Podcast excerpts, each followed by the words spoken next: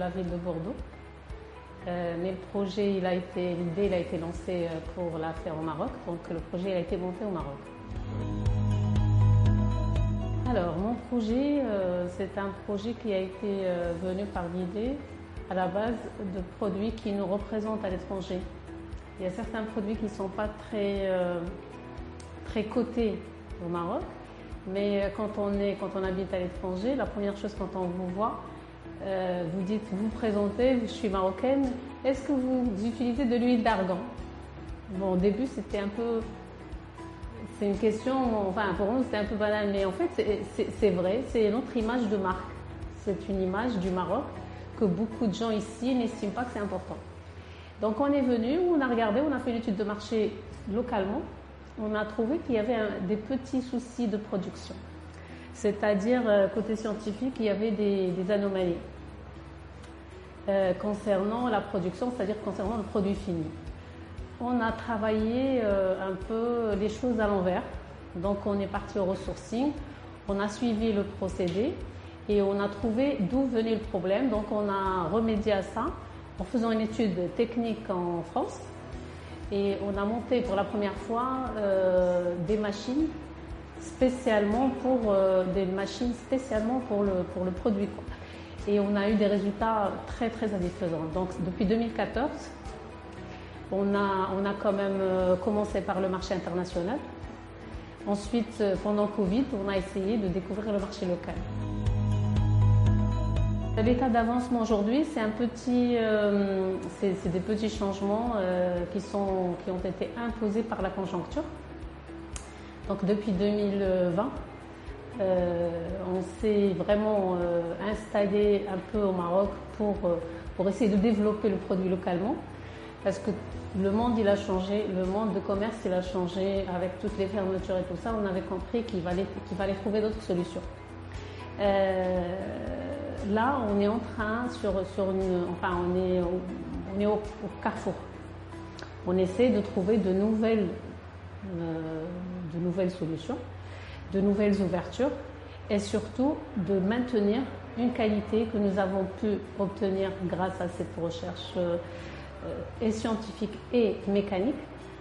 Euh, donc on peut aussi, on est en train de voir aujourd'hui pour commercialiser, parce qu'on a des machines qui sont brevetées en Europe, et euh, on, est, on, est, en train de voir si on ne les généralise pas un peu au Maroc et faire aussi un marché parallèle de ces machines-là pour pouvoir avoir euh, une qualité, c'est-à-dire la qualité que nous, aujourd'hui nous avons le monopole de cette qualité. Donc euh, pourquoi pas demain, tout le monde pourra avoir affaire à deux qualités de leurs produits. Le produit euh, conventionnel, normal, et le produit de luxe. Qu'est-ce que je vends? Je peux le dire très, très facilement. À combien? C'est un marché qui est très aléatoire, donc je peux vous répondre, il n'y a pas de souci. Mais euh, depuis, euh, depuis février 2021, il y a eu un grand changement dans le, dans le, monde de l'argan. La, de euh, il y a eu un problème de rupture de la matière première, donc le resourcing n'est plus comme avant. la sécheresse qui a duré, qui a perduré. du coup, le prix de la matière première, il a explosé à plus de 125%. Donc si je vous donne aujourd'hui un chiffre, c'est simplement indicatif.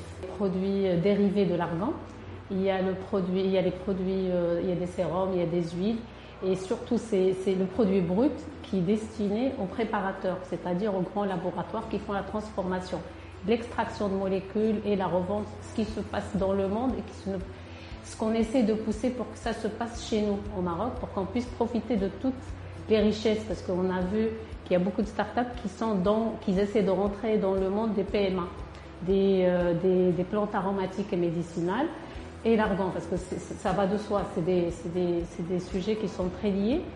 Mais la problématique, c'est que nous n'avons pas de vrais laboratoires qui font l'extraction de molécules de ces produits-là et la valorisation. Donc je pense que cette lancée qui est en train de se faire avec l'État aujourd'hui pour valoriser, elle est vraiment très très importante. Nos clients. Alors, nous avons développé euh, une marque pour, euh, pour le client lambda, pour toutes les femmes, pour tous les hommes, pour les gens qui veulent utiliser le produit en direct, parce qu'en fait, c'est un produit qui est très très riche. Il n'a pas besoin qu'on parle de lui, parce que c'est un produit qui est connu depuis déjà un moment, mais euh, mais c'est pas ça qui nous fait vivre. Parce que c'était le, marché du vrac, c'est le marché mondial, c'est le marché international. On est pratiquement la seule société euh, euh, enregistrée au Japon.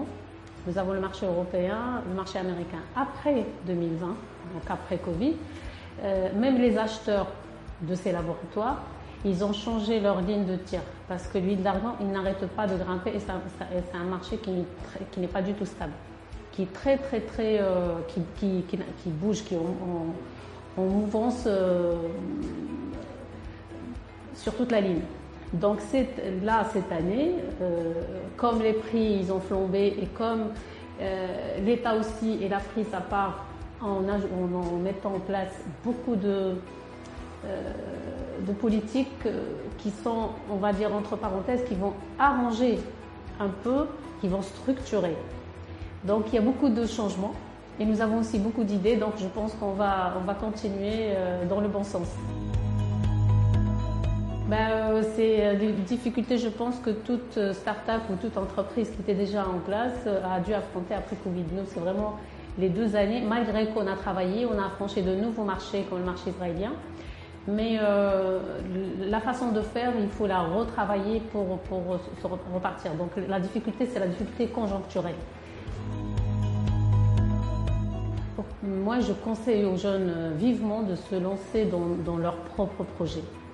Simplement, il ne faut pas voir la vie en rose tout le temps. Il ne faut pas non plus euh, tracer le tableau noir. Il faut garder la tête sur les épaules. Il faut continuer, il ne faut jamais lâcher. Et à chaque fois qu'on tombe, il faut se relever pour repartir.